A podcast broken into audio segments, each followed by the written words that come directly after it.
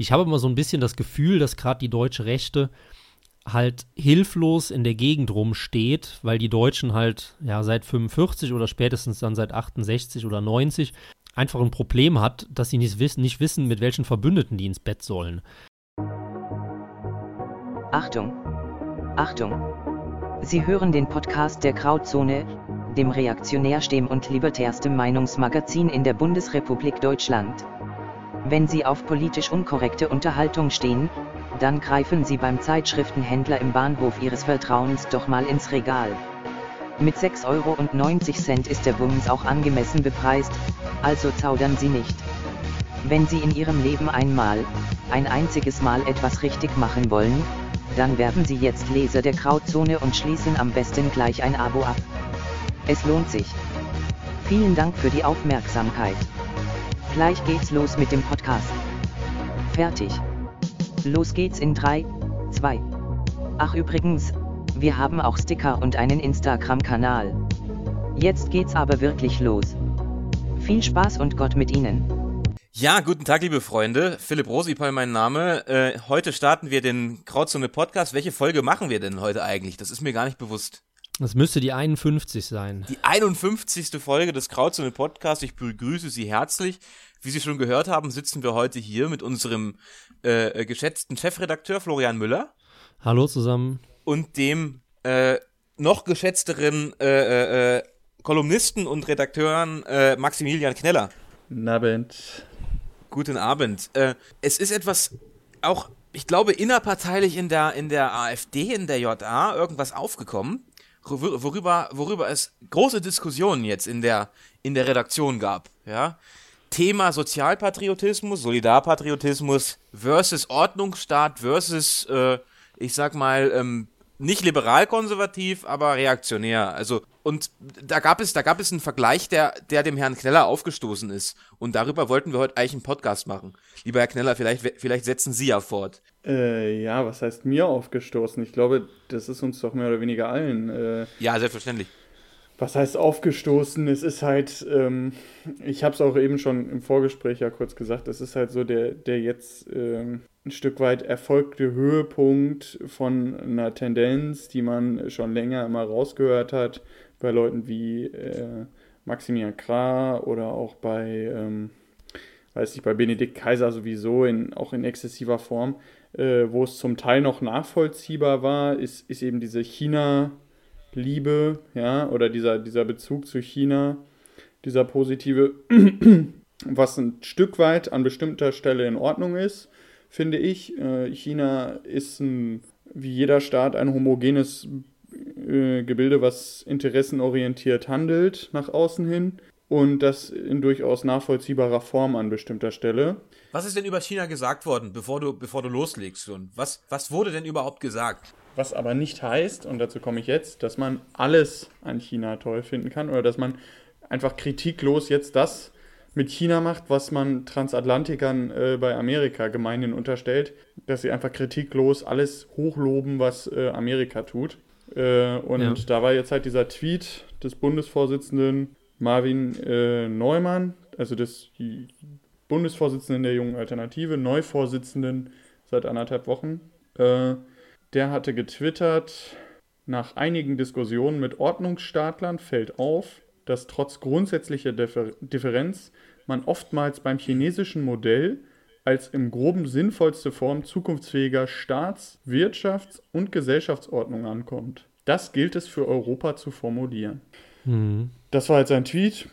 Ähm, das ist jetzt äh, laut meinen Informationen sogar Thema in Parteigremien was ich dann auch schon wieder für falsch halte. Dass das dann so aufgespielt wird, oder wie? Dass man ihn da, ja, dass man ihn dafür jetzt in irgendeiner Form sanktioniert oder so, das halte ich, muss ich auch deutlich sagen, halte ich auch für Schwachsinn, äh, weil das gibt das einfach nicht her. Ja, die Äußerung ist dumm und ich halte es auch für, ja, einfach für, ähm, man muss ihm vielleicht nochmal Twitter beibringen oder so, äh, aber äh, das ist nicht das, der richtige Rahmen für so eine Aussage. Äh, aber es ist kein Grund jetzt äh, aus meiner Sicht äh, da irgendwie weitergehende Parteiordnungsmaßnahmen oder so zu verhängen. Ja. Ja, aber was mich halt zum Beispiel überrascht hat, dass diese Diskussion, also für mich ist die so ein bisschen vom Himmel gefallen. Ich weiß nicht, ob ihr beide das schon länger verfolgt habt mit dieser, ja, Zuneigung zu dem chinesischen Modell. Also klar, die Zuneigung zu sozialpatriotischen oder sozialistischen Modellen, die gibt es ja schon seit einigen Jahren. Ähm, kann man auch, wie du es auch formuliert hast, irgendwie gewissermaßen nachvollziehen. Wir stehen da eigentlich tendenziell natürlich eher entgegen mit der, der Krauz und der Redaktion, weil wir nun mal einfach eine liberale oder libertäre Grundausrichtung haben, die eben auch wirtschaftlich eine liberale Grundausrichtung ist. Ähm, aber dass jetzt so dieser China-Spin kam, das war für mich auch neu. Ähm, hat mich auch ein bisschen überrascht dann vor allem, weil du hast es ja gerade zitiert mit den nicht nur der wirtschaftspolitischen Ordnung, sondern auch der staats- und gesellschaftspolitischen Ordnung. Und das ist ja schon heftig so. Ja, es ist halt witzig, äh, auch deshalb, weil, ähm, ich sag mal, sonst trägt man sich irgendwie über, über Maskenpflicht auf oder sagt, oh, äh, die Regierung empfiehlt irgendwie eine App zu benutzen, äh, wo man die Kontaktnachverfolgung verbessern kann. Und in China gibt es halt irgendwie Social Scoring, wo äh, nachvollzogen wird, wie dein Sozialverhalten ist. Und es gibt, äh, keine Ahnung, äh, was noch für Überwachungsmechanismen durch den Staat. Mm, da werden Städte einfach abgeschottet von der Außenwelt, wenn, wenn die Inzident oder wenn die, wenn die Corona-Lage zu schlecht war, äh, wo Benedikt Kaiser dann ja auch gesagt hat, das sei fantastisches Corona-Management von China. Wenn ich es richtig in Erinnerung habe, hat er das äh, einmal so ähnlich formuliert im Podcast bei äh, Schnellroder. Mhm. Äh, und dann wird eben auf der anderen Seite äh, gesagt, oh ja, aber hier äh, Maskenpflicht und und eine App, die die Regierung empfiehlt, das finden wir aber blöd. So, aber, aber China ist toll.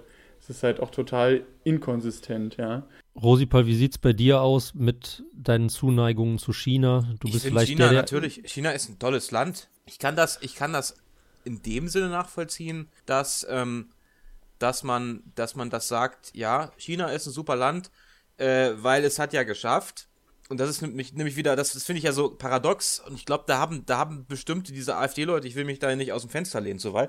Ich glaube, die haben einfach keine Ahnung, wovon die reden, zum Teil. Ähm, China ist ja nicht so wohlhabend und so wohlständig, weil es Sozialismus eingeführt hat. China ist ja so wohlhabend überhaupt erst geworden, weil es sich freier Marktwirtschaft geöffnet hat. So, darf mhm. man nicht vergessen. Ja. Und genau das gleiche, was Kneller gesagt hat. Ich kann nicht auf der einen Seite äh, mich so gegen die bösen Corona-Maßnahmen der Bundesregierung stellen, worüber wir ja heute in dem Podcast auch noch sprechen werden. Äh, und und auf, auf der anderen Seite sagen, ja, hm, China macht ein gutes Corona-Management. Also das chinesische Corona-Management ist ja äh, nochmal so hundertmal das, was die Bundesregierung gemacht hat. Ja, also mh, hm, da, natürlich ist, ist eine Diskussion immer eine schöne Sache und die Leute sind auch immer gerne eingeladen, dass man sich mit denen unterhält. Aber äh, dann spricht man, dann, dann diskutiert man mit denen. Die erst sagen die, ja, es gibt eine politische Kultur zwischen Solidarpatrioten und Ordnungsstaatlern. Und dann kommt man als Ordnungsstaatler, geht man dann zu denen und diskutiert mit denen. Und dann heißt es plötzlich, ja, warum werft ihr uns denn vor, dass wir, äh, äh, dass, dass wir so kontrovers sind? Warum werft ihr uns denn vor? Äh, also dann sagt man den Leuten, ja, ist aber ein bisschen, bisschen kritisch. Ja, ist ein bisschen kritisch, wenn man solche Thesen aufstellt. Aber lass uns mhm. drüber sprechen. Und dann heißt es ja, äh, äh, äh, wieso kritisch? Äh, was, das, das, das ist ja unglaublich. Nee, wir reden jetzt nicht mehr. So, so kommt mir das vor halt. Ja, die sind immer gerne eingeladen, mit mir auch zu sprechen. Ne, ich weiß nicht, ob der Kneller das vielleicht ausführen kann. Das ist dem Kneller, glaube ich, auch aufgefallen. Ja, das Ding ist halt genau, ähm, dass einfach äh, gesagt wird, oh ja, das wurde dann ja auch total schnell bei diesen Äußerungen gesagt. Also es ist ja eine total pauschale Aussage. Wenn ich einfach sage, ja, also die, äh, sinnvollste Form zukunftsfähiger Staats-, Wirtschafts- und Gesellschaftsordnung ist China, dann ist das ja eine komplett pauschale, äh, weiß ich nicht, hat er irgendwie einen Job bei der chinesischen Botschaft angenommen oder so? Das ist ja einfach so pauschal, das würde wahrscheinlich sich nicht mal der chinesische Botschafter erlauben. Äh, ja. Weil es halt auch einfach so, so völlig abstrus ist und dann folgt halt auch keine Begründung, sondern nur so dieses verbildete, verschwurbelte, ähm, ja, äh, dies gilt es für Europa zu formulieren, was halt auch so dieses typische, ähm, diese typischen, wo dann halt auch immer nichts dahinter steckt. Dieser Anspruch. Ja, man, man, man gibt sich immer so super intellektuell und super denkerisch und tut immer so, das ist ja auch immer der Klassiker bei Sozialpatrioten, immer dieses, es gibt nur Sozialpatrioten und äh, Friedrich Merz. Ja, äh, alle anderen also in, sind Boomer. In, in der das deutschen so Rechten. Alle anderen, alle anderen sind Boomer, alle anderen sind irgendwie äh, Transatlantiker und äh, Friedrich Merz-Typen und Big Government-Kapitalisten, die irgendwie BlackRock geil finden und äh, keine Ahnung was so. So dass, wenn du, wenn du tiefenscharf guckst, also ich sag mal, selber mit äh, Sozialpatrioten direkt in der Partei zu tun. Ich sitze mit einem in der Gruppe hier im äh, Stadtrat in Bielefeld und äh, wenn du dann tiefenscharf diskutierst, dann siehst du, okay, dass so auch diese, diese Konzepte zum Teil äh, gar nicht so weit entfernt sind von dem, was wir wollen, nämlich eine mittelständische Wirtschaft, ja, die, die im Grunde so die eigene mittelständische Industrie fördert und äh, gegen äh, Monopolisierung ist. Äh, da, da kommt man schon relativ dicht zusammen. Äh, es ist halt bei denen dann immer noch ein bisschen mehr der Fokus darauf, dass irgendwie der Staat das alles regulieren muss, wo ja. wir halt eher sagen würden, das liegt eben auch zum Teil einfach daran, dass diese ganzen äh, Großkonzerne halt einfach Lobbyisten in der EU haben und äh, ja, und das Währungssystem halt verfälscht ist und so weiter. Das halt Währungssystem die verfälscht das. Äh, die Wertschöpfungsketten sind, sind sozusagen manipuliert. Und ähm, das sind eben alles so Sachen, die, die ähm, wir anprangern, die an der Stelle halt einfach ein anderer Ansatz sind, als jetzt einfach zu sagen, oh ja, da macht der Staat zu wenig oder der Staat muss mehr regulieren oder so. Ja. Das kann man aber diskutieren. Das ist ja in Ordnung. Diesen Konflikt, der ist ja okay. Und ich glaube auch, dass durchaus äh, es in der Partei so ist, dass dadurch, dass du auf der einen Seite eben diese Sozialpatrioten hast und auf der anderen Seite vielleicht so diese ja, konservativ-libertäre Schiene, ähm, das äh, sozusagen schleift sich aneinander ab und irgendwo werden dann die besten Argumente und die besten Lösungen werden dann bestenfalls, wenn es gut läuft, ja, äh, umgesetzt. So, das ist so ein bisschen mh, hm, der äh, kreative Prozess, den man da durchaus anregen kann, aber nicht mit solchen pauschalen Tweets. Und da komme ich jetzt ja. zu dem, was Rosipal eingangs meinte. Der Tweet ist halt in seiner Pauschalität stößt der nichts an. Ja, das ist halt einfach, du, du wirfst halt irgendwelche Behauptungen in den Raum und sagst dann, ja, äh, wir müssen das für Europa formulieren. Irgend so eine vage These. Äh, es ist kein Streitpapier, es ist irgendwie einfach nur ein Tweet, es ist nichts. Und man jetzt sagt, oh ja, Mensch, das regt ja jetzt die total kontroverse Debatte an. Die regt es an, weil halt alle sagen, dass es Schwachsinn ist. Oder ein großer Teil. Und diejenigen, die ihn in Schutz nehmen, tun das auch eher so aus so einer ja, Lagersolidarität und nicht, weil sie den Tweet jetzt so super klasse und durchdacht finden. Ähm, ja. Das ist eben der Punkt. Andererseits ist die Aufregung natürlich auch ein bisschen künstlich aus meiner Sicht. Also man muss letztlich sagen, die Debatte ist okay, aber dieses Getue mit, oh ja, wir wollen eine kontroverse Debatte anstoßen, äh, was ja auch immer dann das Argument war, was kam, ja, da wird jetzt eine kontroverse Debatte angestoßen und dann sagt man halt, ja, okay, äh, China äh, macht das und das und das und ist das und das und das und das und das funktioniert nicht in China und alles, was da funktioniert, hat damit zu tun, dass sie sich für die Marktwirtschaft geöffnet haben. Ja, äh, jetzt hier, ähm, äh, dann ist das große Geheule, hier, oh, jetzt so Schmähkritik und Solidarität mit dem Bundesvorsitzenden und so weiter, mhm. wo man halt sagen muss, äh, wenn ich kontrovers diskutieren will, wenn ich polarisieren will, muss ich eben auch mit der Polarisierung leben. Ja? Also ich kann nicht erst polarisieren oder sagen, ich will polarisieren, dann ist es polarisiert und dann sage ich, oh, äh, die, diese Polarisierung, das ist aber schlecht. Jetzt müssen wir uns erstmal wieder solidarisieren. Ja, so, sondern man muss ja in der Sache schon streiten können. Ohne, wohlgemerkt, ohne dass man direkt sagt, äh, hier, äh, Ordnungsmaßnahmen oder sonst was, weil das, ähm, ja. Ja, das, das ist klar. Ähm, also für mich persönlich, ich bin ja ein sehr liberaler, libertärer Mensch, aber ich bin jetzt auch nicht das, was einfach viele von dem, nennen wir es jetzt wieder, sozialpatriotischen Flügel, ein Transatlantiker hält. Also im Gegenteil, ich bin vielleicht einer der kritischsten überhaupt in der Redaktion gegenüber den USA und vielleicht doch insbesondere gegenüber der US-amerikanischen Kultur, die hier äh, gewissermaßen Einzug gehalten hat. Ähm, aber trotzdem heißt das ja jetzt nicht, dass das Wirtschaftssystem der USA abzulehnen ist, das Gesellschaftssystem der USA abzulehnen ist. Ich habe immer so ein bisschen das Gefühl, dass gerade die deutsche Rechte halt hilflos in der Gegend rumsteht, weil die Deutschen halt ja seit 45 oder spätestens dann seit 68 oder 90 einfach ein Problem hat, dass sie nicht wissen, nicht wissen, mit welchen Verbündeten die ins Bett sollen. Weil man halt, wie gesagt, die Amerikaner, mit denen man ja eigentlich ganz okay gefahren ist, jetzt nicht mehr als einzelnen Fixstern im Westen hat, sondern man öffnet sich halt so auch in den Osten, jetzt mal intellektuell oder ideologisch. Und da hat ja die erste Verschiebung stattgefunden, dann halt bezüglich der Ukraine-Krise 2013, dass ja dann die Putin-Versteher so auf einmal entstanden sind. Ja. Und, Ich dachte ähm, auch immer, das wären eigentlich alles Putin-Versteher, die so wir und die Sozialpartei, also jetzt nicht, jetzt nicht allgemein, aber äh, Ja, ja, eigentlich wir waren ja immer auch, Putin, ne? aber plötzlich geht es um China, also das, da- das habe ich mich nämlich auch gewundert. Ja, da Was hat eine, Versch eine? Verschiebung stattgefunden, das ich ganz spannend finde. Und ich meine, diese, diese Zuneigung zu Russland vor, ja, jetzt fast schon knapp zehn Jahren, vor acht Jahren oder so, wo wir ja irgendwie auch alle politisiert wurden, die war ja eigentlich auch relativ unreflektiert. Also man hat halt irgendwie mal eine Regierung, die nicht von irgendwelchen Feministinnen besetzt ist, ein Typ, der ordentlich regieren kann, ein Staat, der gewissermaßen nicht postliberal ist, der kein Gendergagger oder sonst was propagiert. Und das hat ja eigentlich schon gereicht, dass wir alle gesagt haben, hey, Moment, Russland ist voll toll. So, und lustigerweise wiederholt sich das ja jetzt alles mit China. Oder würdet ihr sagen, da ist, ist, das ist schwer zu vergleichen mit diesen, diesen Fixsternen?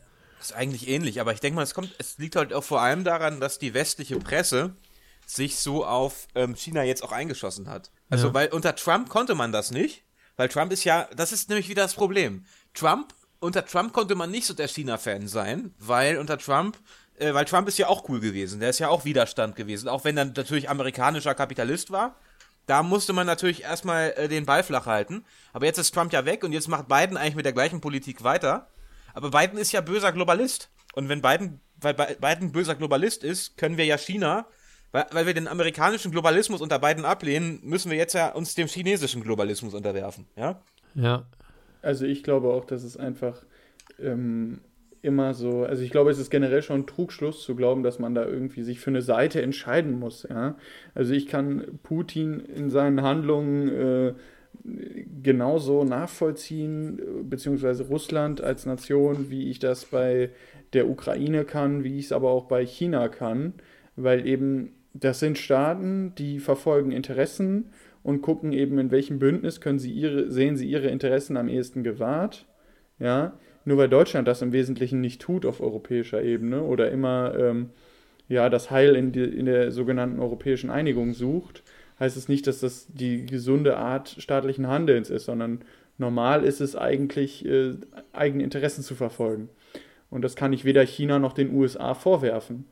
Äh, und dann muss ich auch nicht irgendwie sagen, oh, die USA sind jetzt aber scheiße, weil sie das tun, oder China ist scheiße, weil die ihre Interessen verfolgen, Hm, so platt gesagt. Genauso wenig, Mhm. wie ich das bei Russland tun kann. Die verfolgen alle ihre Interessen und machen ihre Interessenpolitik.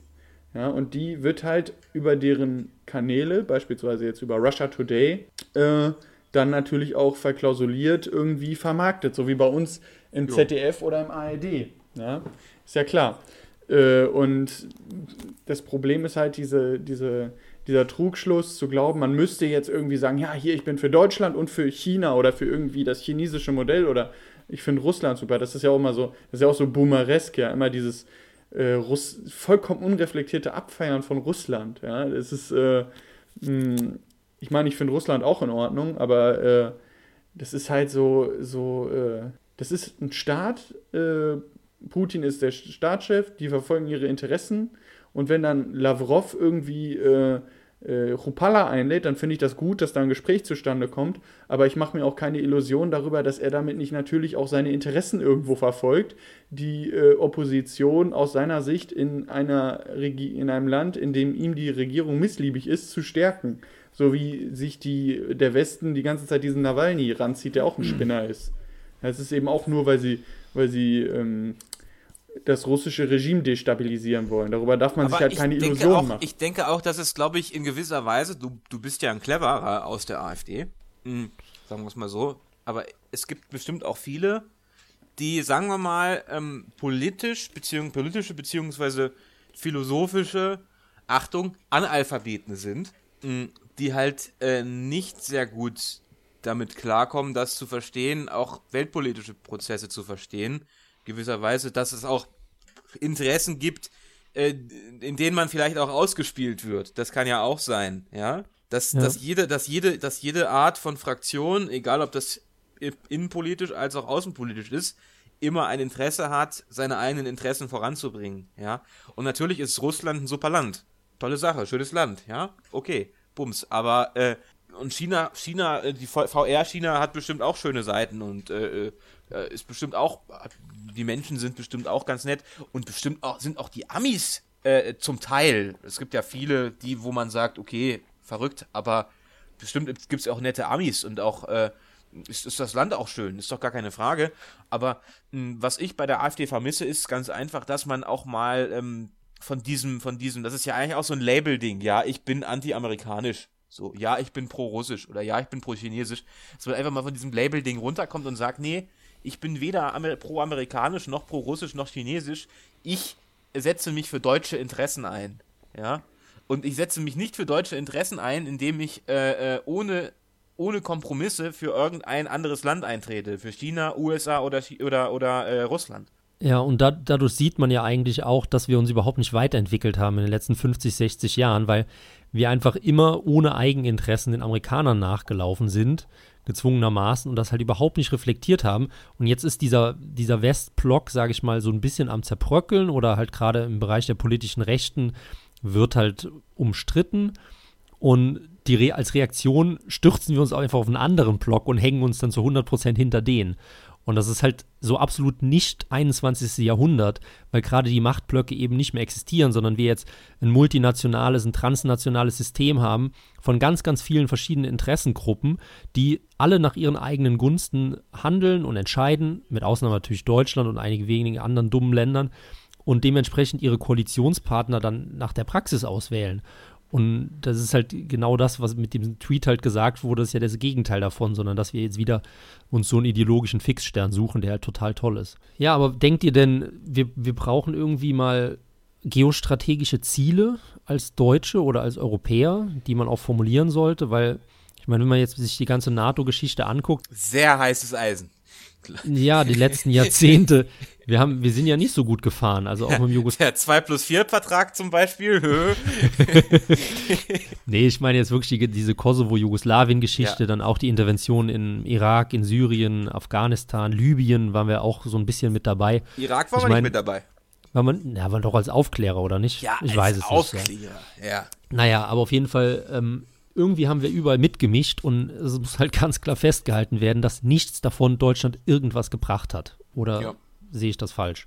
Ja, nein, ich sehe es ich ähnlich. Ähm, ich halte auch so dieses, ähm, sage ich mal, dieses Konzept des, oh, wir äh, gehen jetzt in diese oder jene Region und stabilisieren dann da über 15, 20 Jahre, nur damit wir danach weggehen und alles wieder wird wie vorher, äh, sukzessive, äh, für wenig zielführend weil ich glaube, dass es einfach Länder sind, die kann man nicht von außen durch Interventionen äh, reformieren. Ja, und ähm, letztlich äh, glaube ich auch, dass auch Diktaturen, das, äh, das klingt zynisch, aber äh, im Rahmen ihrer staatlichen Verfasstheit das Recht haben zu existieren. Ja, wenn, sie, wenn sich die äh, Bevölkerung äh, von sich aus dagegen wendet, dann äh, ist das gut oder ist, ist für die. Es gibt ja diese Säulen auch staatlicher Stabilität, wo man dann sagen kann, okay, wenn, wenn äh, zum Beispiel das äh, Gaddafi-Regime war ja eine recht äh, stabile Diktatur, einfach aus dem Grund, weil es einen relativen Wohlstand gab. Stabil. Äh, weil es äh, das reichste Land in Afrika war, soweit ich weiß, über viele ja. Jahre und Jahrzehnte und das auch die Bevölkerung zu spüren bekommen hat, ja, und nicht jetzt der böse Diktator alles für sich behalten hat, sage ich mal platt. Mm, insofern kann man halt auch nicht immer so sagen, äh, ja, jetzt hier, äh, da führen wir jetzt einfach mit dem Holzhammer äh, eine parlamentarische Demokratie ein und die wählen dann und äh, wenn wir denen nur erklären, wie toll das ist, dann finden sie es auch gut. So, es ist halt so dieser Werteuniversalismus, den ich auch nicht teile. So, die sollen so leben, wie sie es für richtig halten in ihrem Land und sollen mich in meinem Land so leben lassen, wie ich es für richtig halte, beziehungsweise muss ich mich hier ja auch der Mehrheit unterwerfen, die es offensichtlich richtig findet, wenn äh, man Millionen Illegale ins Land lässt, wenn man, äh, keine Ahnung, ähm, äh, Oppositionelle äh, mehr oder weniger unterdrückt und sich aber in anderen Ländern dann darüber mokiert, dass äh, Oppositionelle unterdrückt werden. Das findet man hier ja auch normal. Also warum soll ich dann äh, als jemand, der hier schon sozusagen eingeschränkte Bürgerrechte hat. wir, sind, wir sind ja im Pressefreiheit-Index äh, gefallen in Deutschland, drastisch. Habt ihr das mitgekriegt? Ach so? Ja. aber, aber, weil, aber das liegt an den rechten Medien, glaube ich. Ne? ja, nee, weil die, äh, die Querdenker haben wohl Journalisten verscheucht, Schrägstrich geboxt, Schrägstrich geschubst. Ach, daran liegt. Und ich dachte, weil wir, weil solche Medien wie die Grauzone äh, rechtlich äh, sanktioniert werden. Aber Nee, lass nee, uns, noch. wir können, lass uns, bevor wir jetzt noch äh, gleich, wir können ja gleich noch ganz kurz auch über, über, äh, Ja. über Querdenken reden, auch über diese äh, Schauspielergeschichte reden. mit alles dicht machen. Aber äh, noch vielleicht kurz so, dass man das nochmal abschließt. Also diese China-Sache grundsätzlich, ähm, Neumann kann sagen, was er will, klar. Äh, ich persönlich denke, und ich glaube auch, das seht ihr so, dass sich solche Debatten nicht zielführend auf Twitter anstoßen lassen und auch nicht mit so einer pauschalen Lobhudelei, sondern vielleicht einfach, indem er mal sagt, was denn an China genauso erstrebenswert ist und wo vielleicht China äh, äh, im Vergleich zu uns äh, schlechter ist oder was auch immer, ja, oder wo wir von China denn nun lernen sollen. Das hätte er mal konkret machen müssen. Ja, ich, ich weiß, wo, wo man von China lernen kann. Vielleicht Wo hat er das auch schon intrinsisch vermutet, den dass uns das allen bekannt ist. nee, nicht so platt, aber Steuerquote von unter 20 Prozent, wenn ich mich nicht täusche. Also extrem wirtschaftsliberales Land eigentlich, Ja, was aber und- halt immer untergeht, wenn man da so, ähm, ja, gewisse autoritäre gesellschaftspolitische Maßnahmen ergreift. Und du kannst nicht äh, von außen nach China kommen und da irgendwelche Unternehmen aufkaufen. Äh, ist praktisch unmöglich. Ja. Mm, Der Staat schützt extrem, also es ist praktisch so eine Art komplett äh, von außen abgeschotteter äh, volkseigener äh, quasi Kapitalismus. Kapitalismus. Ja. Ja, ja. Äh, was, was natürlich nicht verkehrt, also was, ich meine, ob das jetzt in dieser Strenge sein muss, darüber kann man diskutieren und so weiter und so fort, klar, äh, aber äh, grundsätzlich, während China überall in der Welt mittelständische Unternehmen aufkauft, ähm, sind, äh, lassen sie sich halt die Butter in ihrem Land nicht vom Brot nehmen. Und jetzt weiß ich auch wieder, was ich eben noch sagen wollte, das führe ich jetzt noch gerade aus. Äh, wir hatten den Punkt oder auch das mit der Gesellschaftsordnung, da muss man ja sagen, man kann immer viel an China rumkritisieren mit diesem Social Scoring und so und dass es ein, praktisch ein Orwell-Staat ist und so. Man muss aber auch dazu sagen, dass die Mentalität der Chinesen äh, natürlich auch nicht so ist, dass das Individuum da besonders viel zählt.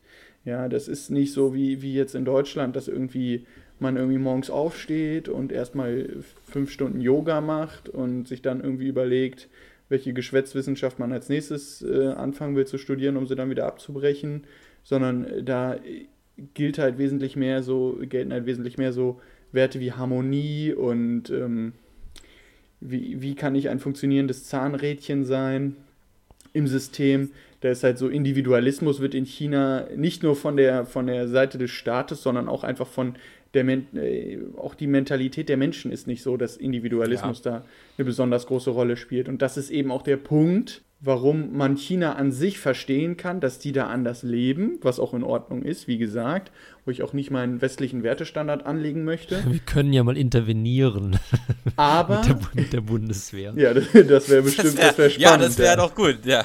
Das wäre spannend. Aber, aber ähm, will ich auch gar nicht den westlichen Wertestandard anlegen.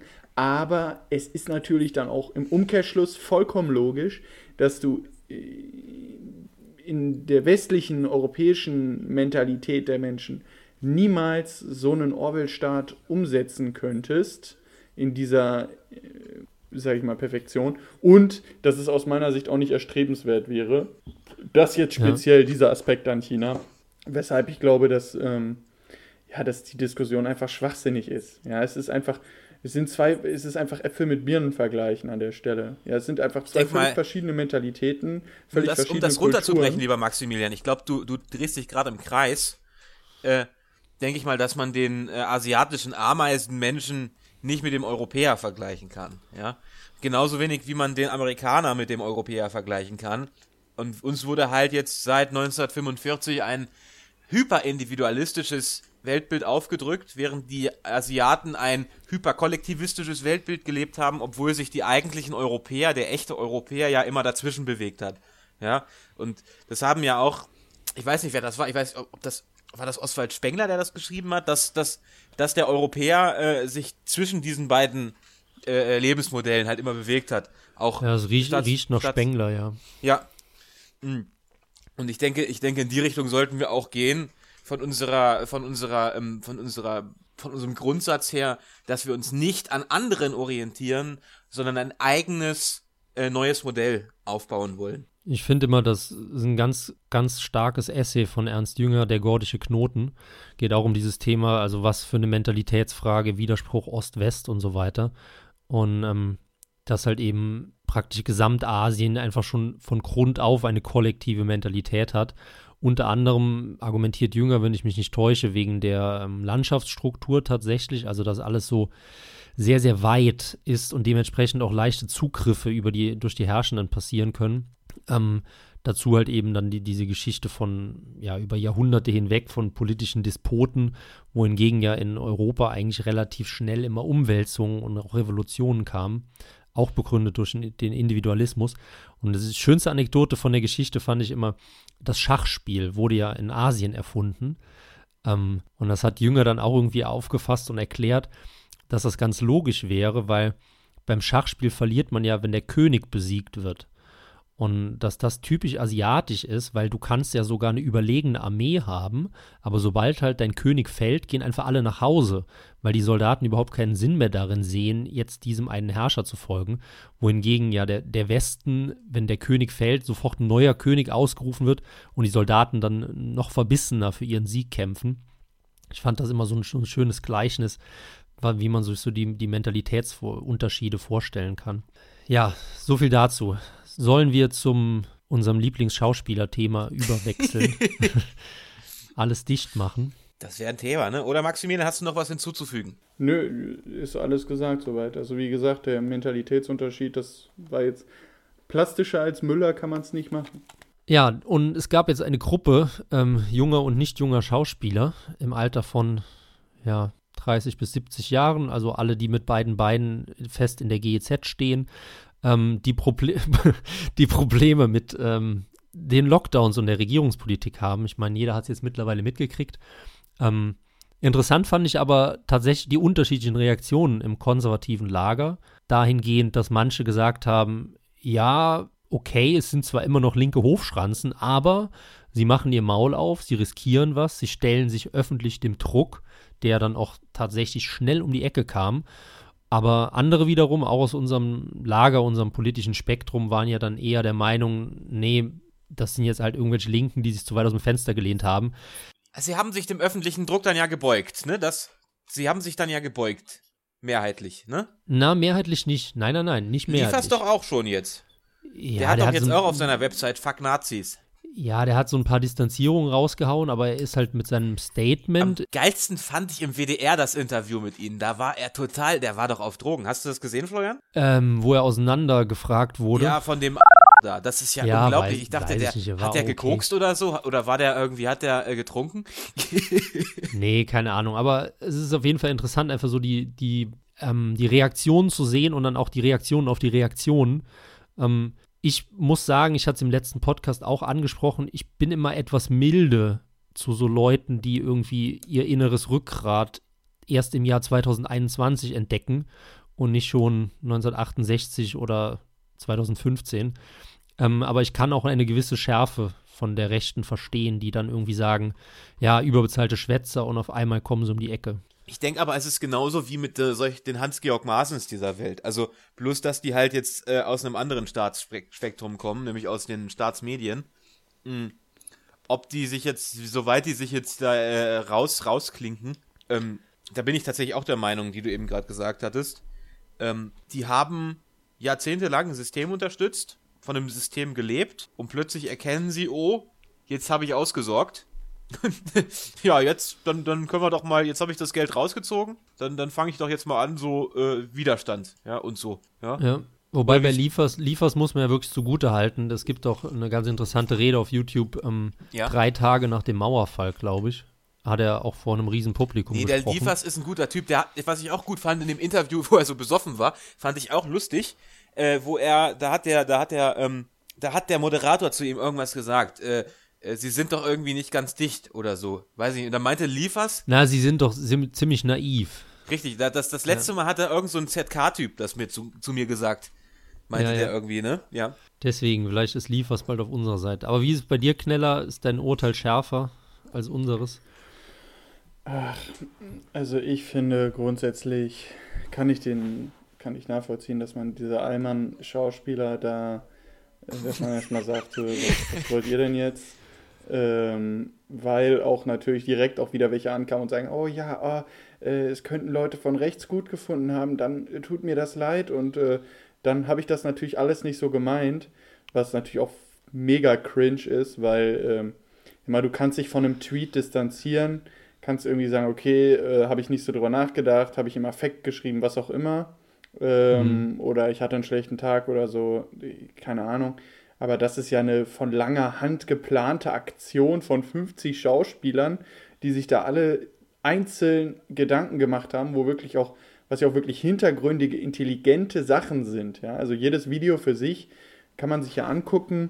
Ist zum Teil ja. so ein bisschen boomeresk natürlich, aber, aber grundsätzlich ist es, ist es äh, jedes Video ähm, ist äh, durchdacht und hat irgendwie einen ganz witzigen, ja. eine ganz witzigen äh, äh Punkt, den es aufgreift äh, in dieser ganzen Corona-Rhetorik. Zum Teil sind sie ja, beziehen sie sich ja mehr so auf die, auf die semantische Ebene, dass halt irgendwelche Wortwahlgeschichten in der Corona-Politik aufgegriffen werden. Zum Teil ist es dann eben auf, die, auf der inhaltlichen, legislativen Ebene.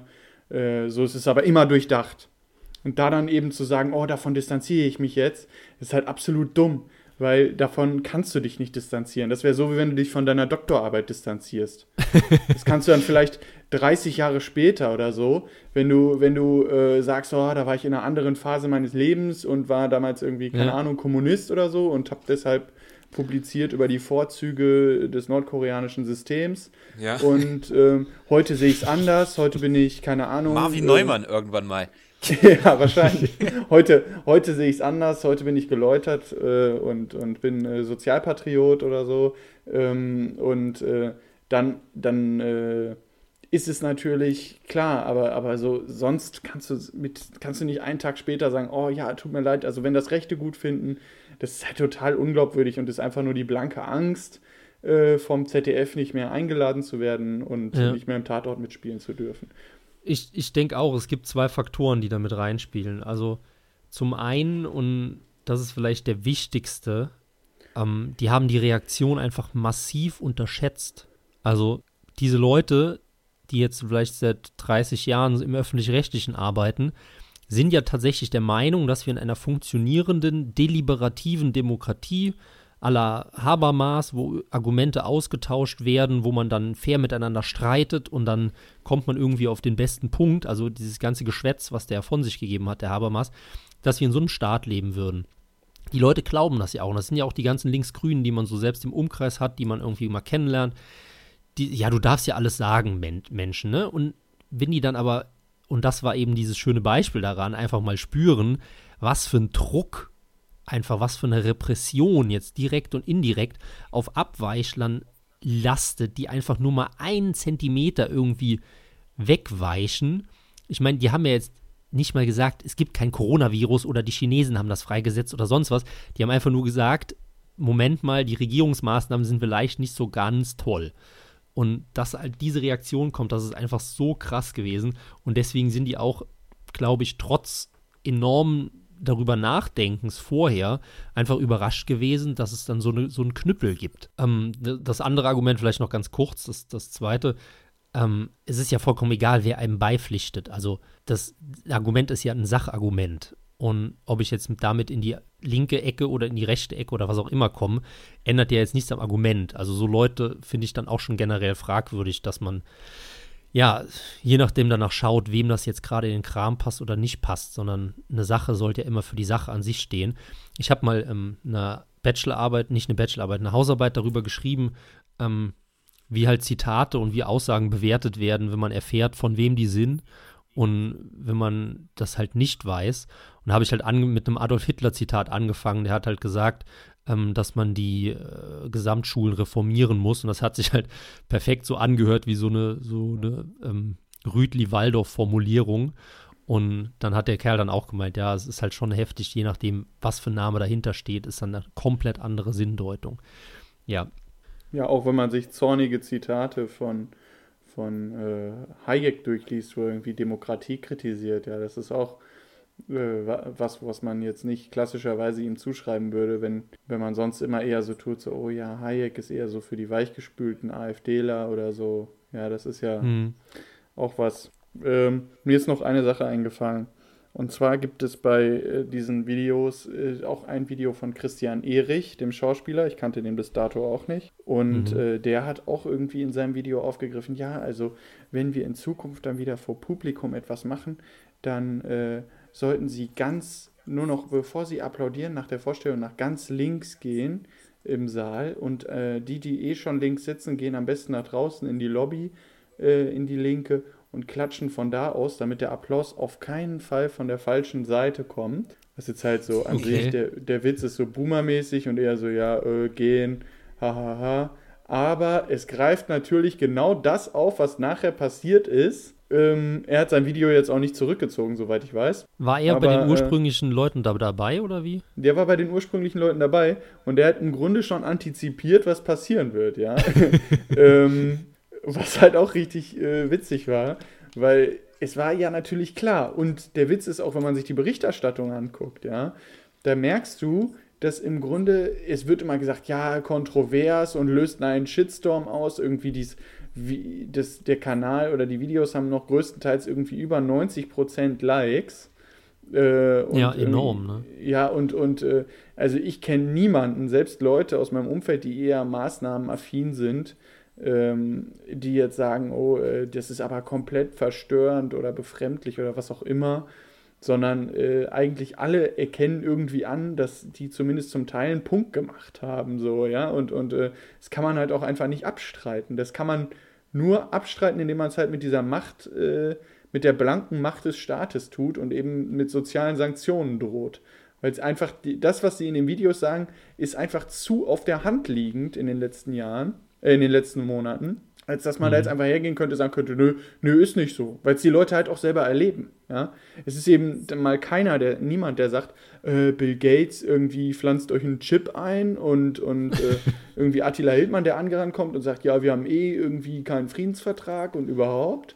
Und ähm, ja, am besten noch irgendwie irgendwelche Volksgruppen herzieht. Ähm, so, sondern es sind halt einfach mal Leute, die einfach nur das aufgreifen, was täglich Menschen erleben. Und deswegen ist es auch fürs Regime so gefährlich, weil es ja. eben äh, die Leute da abholt, wo sie stehen. Und das ist auch der Punkt, wo man an, aus meiner Sicht so die Botschaft vom Botschafter trennen muss, weil die Videos, egal ob jetzt Heike Makatsch sagt, oh, es tut ja alles schrecklich leid, die Videos bleiben nun mal stehen und die Botschaft ist nun mal einfach da. Da können sie sich jetzt 500.000 Mal entschuldigen, können alle ihre Videos löschen äh, das ändert nichts daran, dass äh, die Botschaften nicht irgendwo eine Wahrheit in sich tragen. Ja? Dafür ist es zu durchdacht, zu intelligent gemacht. Und hm. äh, da hilft es dann auch nicht, wenn Elias Mbarek und so sagt, oh ja, das ist jetzt aber irgendwie blöd und, und äh, nicht hilfreich oder ihr spielt den falschen Leuten in die Karten, was eh so, so ein super geiles Argument ist für, äh, wenn wir Politik nur noch danach machen würden, dann könnten wir uns alle erhängen, glaube ich. Ja, ich äh, habe ja schon mal vor längerem vorgeschlagen, dass die AfD einfach programmatisch alle Sachen vom Establishment übernehmen soll, damit dann das Establishment das nicht mehr tun darf, weil sie sich sonst mit der AfD gemein machen würden. Ja. Naja. Gute Idee. Könntest du ja mal vorschlagen. Wird bestimmt gut ankommen. klingt auch nach einem, klingt nach einem sehr praktikablen politischen Vorschlag auf jeden Fall. ja, deswegen bin ich ja auch nicht in der Politik. Ähm, ja, was haben wir noch? Ich habe noch ein kleines Thema vielleicht oder Rosipal, hast du noch was zu den nee, Hochschranzen? Ich, ihr habt eigentlich alles gesagt, was dazu zu sagen ist. Äh, die Leute haben das unterschätzt. Und genau das mit der Demokratie, Haberma, im Habermaßen Sinne, was du gesagt hast, genau das äh, in die Richtung wollte ich auch sagen. Also äh, wir leben eben nicht in einer klassischen Demokratie, wir leben in einer totalitären Demokratie, in der halt nur das gilt, äh, was die Herrschenden äh, sagen. Und ja. wenn ich halt was dagegen sage, dann äh, äh, bin ich halt sozialer Repression ausgesetzt. Was ich auch, auch so dumm finde, diese Argumentation mit Beifall von der falschen Seite. Ähm, so, aber GZ von jedem darf man dann nehmen, ne? Also dann, die werden ja auch von AfD-Wählern finanziert. Das war ja dann bis jetzt immer in Ordnung. Oder von Neonazis oder von Linksextremen oder so. Hat ja keiner so interessiert, ja. ne? Weil die, ist ja dann auch Beifall so. Und dann mit dem Geld von Rechten lässt sich es wohl doch genauso gut leben wie mit dem Geld von Linken. Ne? Aber wenn dann öffentlich sie was abkriegen, ja, Ja, vor allem haben die ja nicht mal Geld ausgegeben von der GEZ dafür, soweit ich weiß, oder? Das war doch mehr Ja, so noch, es war eine private Agentur, so irgendwie regisseurmäßig. Ah, okay, gut. Ja, jedenfalls, äh, trotzdem ist es natürlich äh, so, dass man dann auch immer noch sagen könnte, okay, jeder zehnte Deutsche wählt die AfD. Äh, jeder zehnte deutsche GEZ-Zahler äh, hat ein Recht darauf, repräsentiert zu sein. Äh, dann haben wir jetzt halt mal in ähm, 15, 20, 30, 40, 50 Jahren auch mal was Oppositionelles gemacht und nicht immer nur die Regierungsmeinung mehr oder minder subtil gespiegelt. Ja. So, Wäre Ja. auch okay gewesen. Aber der Punkt ist auch, dass man denen dann die Gelder entziehen will. Das ist halt auch dieses kranke, diese kranke äh, Denke, was Rosipal eben meinte mit autoritärer Demokratie. Es ist eben im Grunde genau das, worüber sie sich bei Putin aufregen würden, ja. Wenn du bei Putin sagen würdest, oh, mh, und da gab es jetzt 52 Schauspieler, äh, die haben die Maßnahmen der Regierung kritisiert und danach haben sich direkt wieder drei oder vier distanziert, weil sie Angst vor Repressionen hatten oder weil sie nicht Ja. mit der Opposition in Verbindung gebracht werden wollten. Und ähm, egal wie man das dann im Einzelnen näher bewertet, die Opposition, ja, nur so die, nur so die reinen Rollen nimmt, Regierung, Opposition und Verhalten von Schauspielern und so weiter, da würde man, hätte man direkt wieder als Beispiel angeführt, ja, in Russland, da herrscht auch keine Meinungsfreiheit und so. Und hier ist es halt einfach so, da sagen dann ganz offen irgendwelche SPD-Funktionäre bei GZ, ja, eigentlich haben die sich mit ihrer minimalen Kritik, ja, es ist ja wirklich nur Maßnahmenkritik von, äh, an der Regierung und die nicht mal polemisch oder so, oder vielleicht zum Teil polemisch, aber eben satirisch, das darf dann auch polemisch sein, äh, wird dann da, wird dann da so einfach gesagt, ja, okay, äh, eigentlich könnten wir denen jetzt auch allen die Existenzgrundlage entziehen und äh, sie nicht mehr durch die GEZ finanzieren. So wird halt einfach so als Gedankenspiel in den Raum geworfen, was total krank ist, ja. Es ist ja, ist ja, ähm, ja. Ja gut, und wir dann- fordern das ja auch, aber aus anderen Gründen.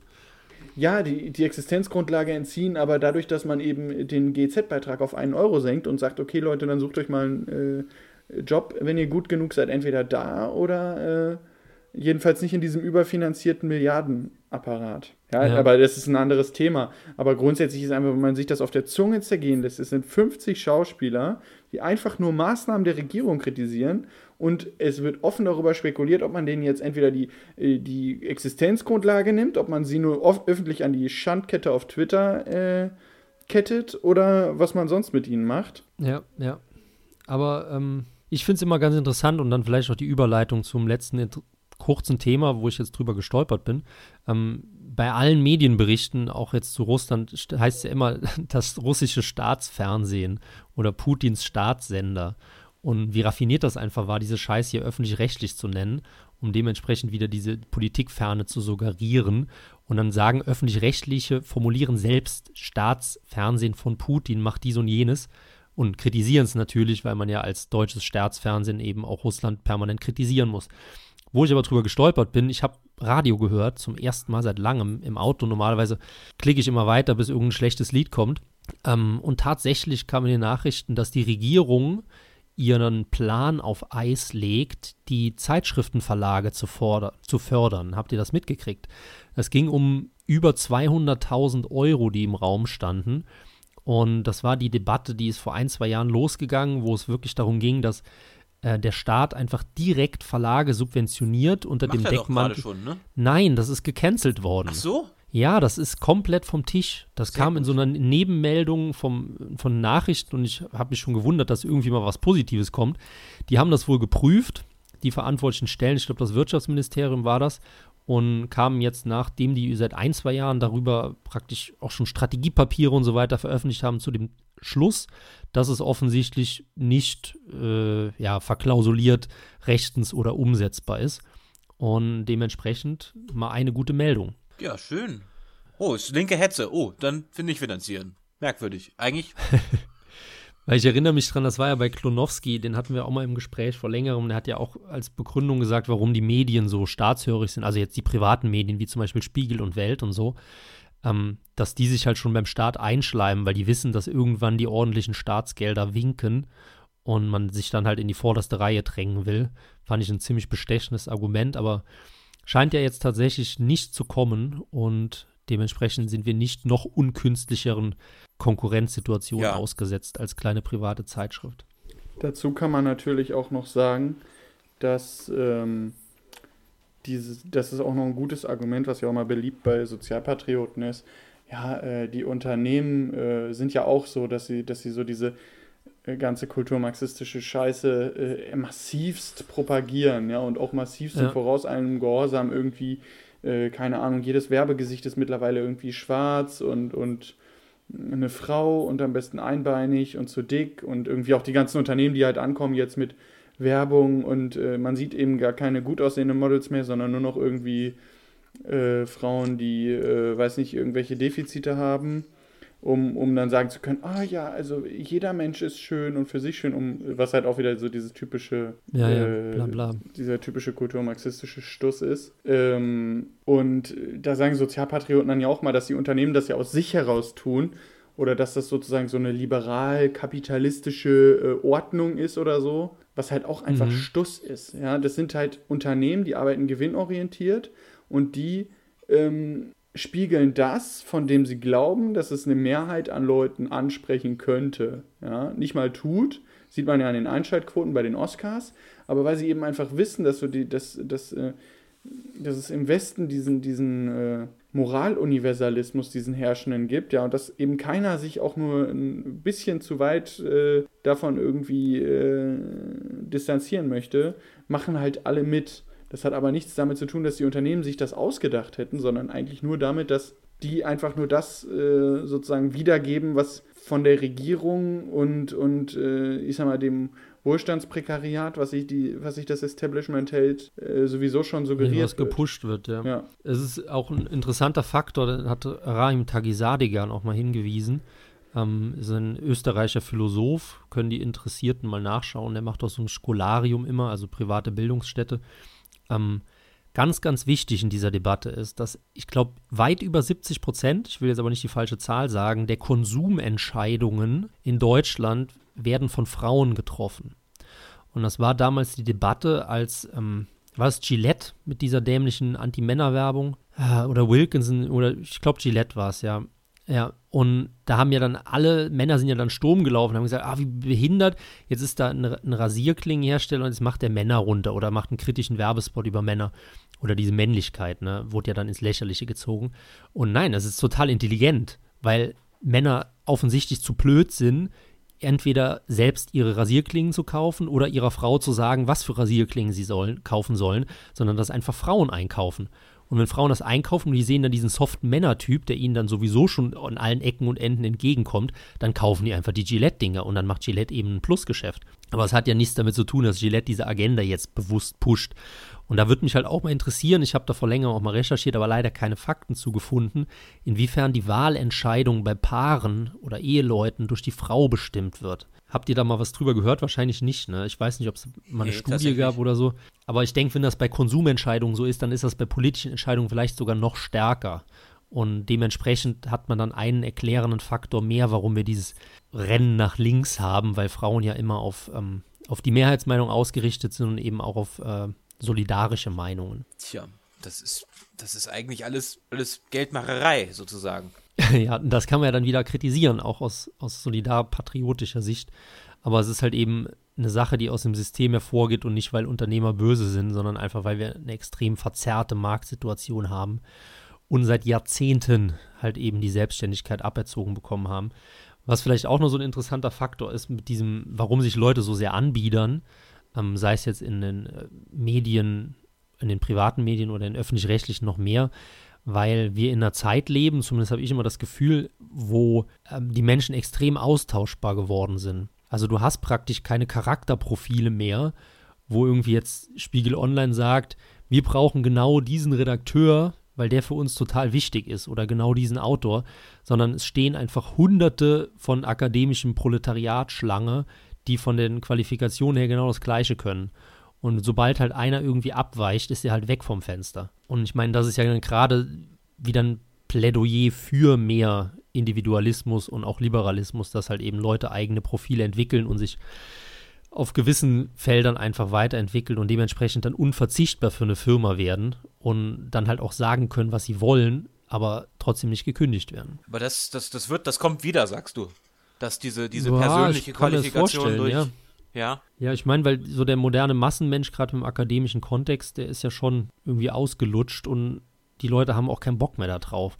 Ich meine, man sieht ja immer, alle Charakterköpfe im Fernsehen sind ja die, auf das die Leute stehen. Und nicht ohne Grund gucken sich die Leute auch hauptsächlich alte politische Redebeiträge an, wo halt irgendwie auf den Tisch klopft und mal ordentlich sagt, so, na, das geht ja nicht und sie sind aber ein Schwein und was auch immer. Das finden dann alle toll, ne? Und ich glaube, dass das auch wieder sich in diese Richtung bewegen könnte. Ich glaube halt, also ich sehe es ähnlich wie Müller. Ähm, ich glaube eben, dass das grundsätzlich eine hegemoniale Frage ist, äh, der in diesem Land herrschenden die du nur durch das Bohren dicker Bretter irgendwie verändern kannst. Das wird sich nicht von heute auf morgen und nicht durch 50 Schauspieler verändern. Äh, die merken dann vielleicht einfach nur, was, wo wir mittlerweile angekommen sind. Ja, so im, im ich sag mal, damals 2015 war es halt immer, wenn man dann gesagt hat, ja, hm, vielleicht doch keine gute Idee, hier irgendwie 800.000 Araber illegal reinzuholen, dann warst du immer direkt derjenige, äh, der, wo gesagt wurde, oh, aber du, wie zynisch, du, du missachtest das Leid der Menschen und willst du denn, dass sie sterben und, und äh, weiß der Geil was, da wurden halt andere moralische Imperative formuliert.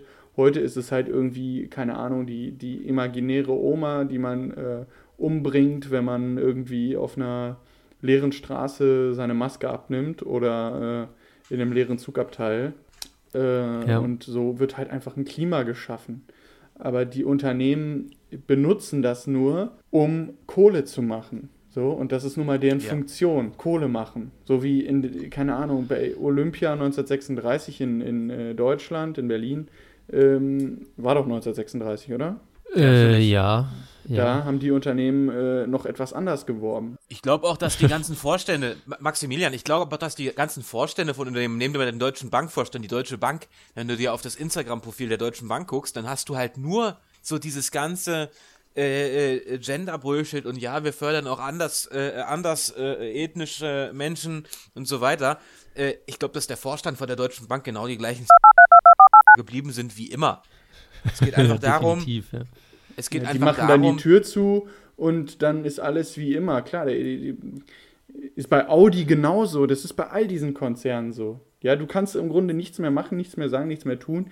Nach außen propagieren die alle äh, hier, ja, Refugees Welcome und Regenbogenfahne. Das Geld und, muss ja fließen, sag ich mal. Und, und Hashtag ja. No Covid. Ja, weil sie einfach wissen, dass sie damit ankommen. Und was noch viel schlimmer ist, sie wissen, dass diejenigen, die es anders sehen, die Schnauze halten und wahrscheinlich genau, aufgrund ja, ja. der Marktposition des einzelnen Unternehmens äh, äh, trotzdem das Produkt kaufen. Weil eben einfach, das sind dann so Big Player wie die Deutsche Bank oder so, ähm, die interessieren sich dann im Zweifel nicht dafür, dass irgendwie irgendein Ossi, der böse ist, äh, sein Konto kündigt.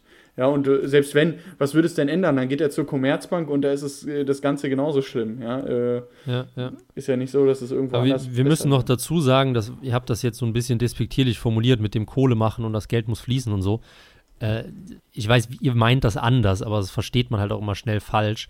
Es ist ja das, was dieses ganze System am Leben erhält. Also es ist das, dass Leute Arbeit haben, dass Leute sich was zu essen kaufen können, dass Leute einen Job haben und dass wir auch genug Steuern erwirtschaften, dass man sich halt solche Spirenzien wie äh, solidarische Politik erlauben können. Genau das passiert ja dadurch, weil Unternehmer halt extrem effizient erwirtschaften und das tun sie dann eben auch damit, indem sie halt der Herrschaftsmeinung folgen, ja. Außer uns, deswegen sind wir auch so arm. Grundlagen, Grundlagen der Ökonomie äh, für Sozialpatrioten. Ja, das müssten wir halt ja wirklich mal machen, oder? Ja, eigentlich schon. Wertschöpfungskette. Ähm. Mit abnehmendem Grenznutzen, Skaleneffekt und so weiter. Da komme ich halt teilweise auch nicht mit, dass es viele Leute gibt, die das, also Gott sei, Gottes Willen, man muss das nicht wissen und auch nicht können. Aber wenn man seinen Mund zur Wirtschaft aufmacht, dann sollte man da schon irgendwie Grundverständnisse drin haben und halt einfach wissen, dass das Geld nicht auf den Bäumen wächst, zumindest nicht normalerweise. Ja, das Problem ist einfach, und das ist auch irgendwo ein Stück weit bei der deutschen Rechten so, dass man eben glaubt, äh, dass es damit getan ist, dass man den Sozialstaat, den man hat, einfach auf Deutsche äh, begrenzt. Ja, äh, und sagt, okay, äh, wir haben jetzt weiterhin den gleichen Sozialstaat, aber wir hören halt auf, äh, illegal Leute ins Land zu lassen und dann sind alle Probleme gelöst, was ja auch eigentlich Boomer-Denke ist. Äh, oder aber, dass man sagt, es gibt zu wenig Sozialstaatsmaßnahmen und man muss mehr regulieren. Was auch eher ein kindlicher Reflex ist, weil, ja. na klar, also ich halte auch nichts von diesem Elfenbeinturm-Liberalismus äh, oder Libertarismus, äh, der irgendwie dann so ins komplette Gegenteil umschlägt und irgendwie sagt, oh ja, hier ein Nicht-Aggressionsprinzip und äh, das funktioniert alles ganz toll. Cool, ja. Mm, das ist alles äh, auch Schwachsinn, klar, das gegenteilige Extrem, aber ähm, das macht Sozialpatrioten nicht durchdachter. Ja, nur weil nur weil es halt Radikallibertäre gibt, die die dann als Strohmänner immer aufbauen. Das ist ja mal, der Klassiker ist ja, es wird der radikal-libertäre Anarchokapitalist als Strohmann aufgebaut. Ja, oder mit Privatstädten. So, genau, oder so ein äh, Friedrich Merz-Typ. So. Das, das sind so die beiden Gegner, die, die sich Sozialpatrioten immer hinstellen, so als, als äh, Boxsäcke und dann sagen sie ja, und dann das, und das, und das ist falsch, und das läuft falsch, und der Mittelstand wird ausgenommen und so weiter, aber verstehen gar nicht, dass das gar nicht so das ist, was so State of the Art ist eigentlich, jetzt so im rechten, äh, ja, ja, wirtschaftsfreundlichen Milieu irgendwie. Also es ist ja Wenn die Grauzone Null sagt, wir sind libertär, dann heißt das doch nicht, dass wir äh, hier äh, äh, äh Coca-Cola und McDonalds hier rein haben wollen. So, das, das, heißt auch nicht, dass wir Privatstädte gründen wollen. Genau, das heißt einfach, dass wir, äh, das ist einfach eine kontroverse Aussage, dass wir sagen, wir finden schon scheiße, dass der deutsche Mittelständler, der hier alle Jobs bereitstellt, mehrheitlich, dass der äh, 60 äh, Prozent seines Einkommens an den Staat abführen muss. Das finden wir schon scheiße.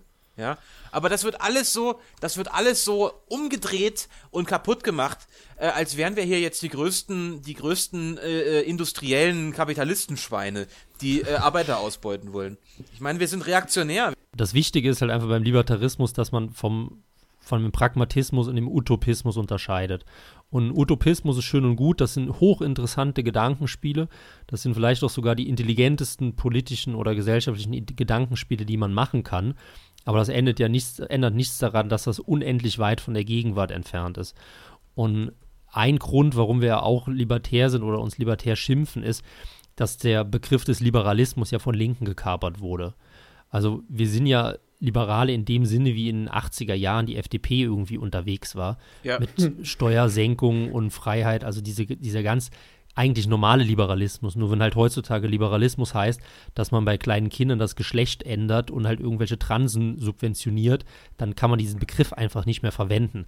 Und dann will man ja auch nicht für den kämpfen. Deswegen muss man einfach das Individuum stärken, deswegen muss man Kollektivismus immer mit Vorsicht begutachten und deswegen muss man halt die Wirtschaft auch in Ruhe wirtschaften lassen, damit wir halt hier in Wohlstand weiter leben können.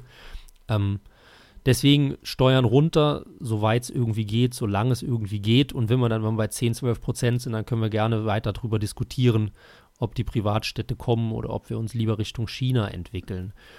ähm, habt ihr noch irgendwelche Themen? Ansonsten würde ich sagen, wir machen langsam Schluss, weil die Stunde ist schon überschritten.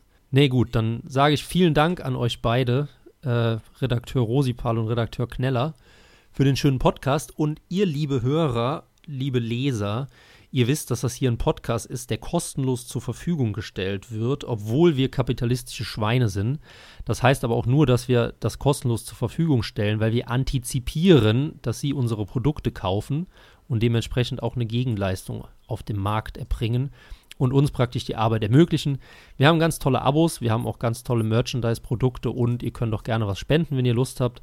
Und in dem Sinne würde ich sagen, nochmal vielen Dank an euch und wir verabschieden uns bis in ein, zwei Wochen. Lieber Zuhörer, schön, dass Sie auch diesmal reingeschaltet haben. Vielleicht war das Ihr erster Kontakt mit der Krautzone, Deutschlands reaktionärstem, libertärstem und hetero-familienfreundlichsten Meinungsmagazin. Uns geht es um mehr als ein paar Likes oder Klicks. Uns geht es um Sie.